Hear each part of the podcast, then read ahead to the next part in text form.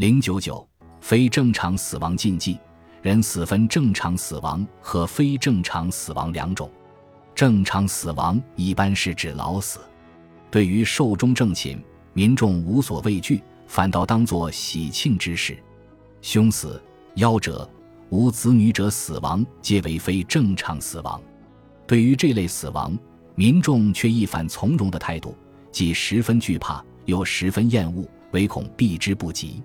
这些被人所禁忌的死，才是真正的、彻底的死，永久的死，也就是凶死。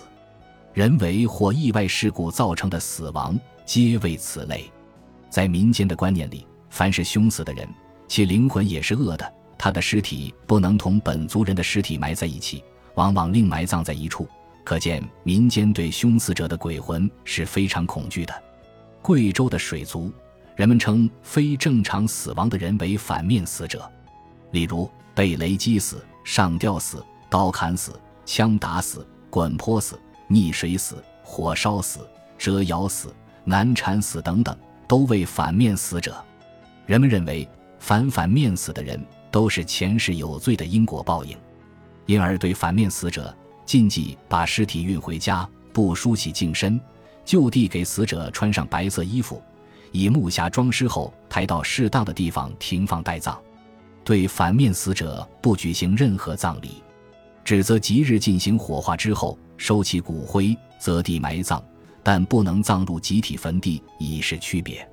贵定县苗族称非正常死亡的为野鬼。非正常死亡指意外致死，死者不能停灵于堂屋，也不能土葬，只能火化之后捡骨埋掉。他们认为非正常死亡是因为恶鬼缠身而死，如果将尸体埋在地下，以后亡人的魂魄会出来害人，故必须将尸体烧掉，把缠身的恶鬼烧死之后方可埋葬。在侗族，对因犯罪而上吊或割颈自杀的人实行火葬，火葬场地一般都在比较偏僻的河边沙滩上，用二十余担干柴架成方形柴堆，把尸体椅背朝天铺放在柴堆上面。柴堆周围撒一圈硫磺和朱砂粉，然后点火焚尸。当尸体开始着火时，包围火场的人们形成圆圈，轮番朝火尾腾起的上空射箭、放枪、撒硫磺与朱砂粉。其意是将其鬼魂圈在火堆里，射箭、放枪则是不让其鬼魂随烟火逃逸。最后，人们又用石头猛砸火灰中的遗骨，直至砸成灰粉。在苏信中。由凶死者所变之厉鬼、恶鬼，以整个人类为遂害对象，并不因其与被随者关系亲疏而有任何差异。因此，这类鬼魂引发的恐惧情感尤为强烈。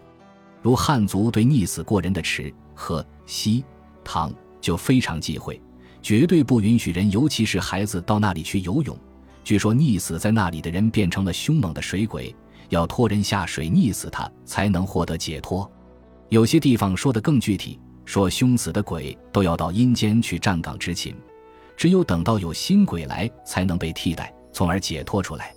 明清小说、民间传说中，鬼找到替身后复活的事情比比皆是。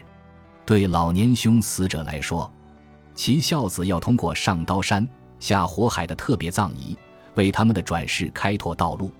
非正常死亡者，因是被迫而死的，死之过程便有尽力挣扎的行为，一般都是极为痛苦的，其面目及表情自然也是狰狞可怕的。死后又会遭众人鄙视，得不到应有的安葬礼遇。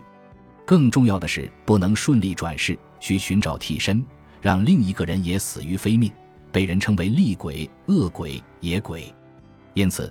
不怕死的中国人对于这种凶死是十分禁忌的。另一种真正的死亡是夭折，在湘北地区，如果死者是未成年者，一般不会通知亲友来参加葬礼，只求邻人帮忙，草草入殓上山。在宁夏中卫平原的丧俗中，葬礼分为七日葬、五日葬、三日葬和当日葬几种不同等级，其中。死者为二十岁以下未婚及未成年者，大都为当日葬和三日葬。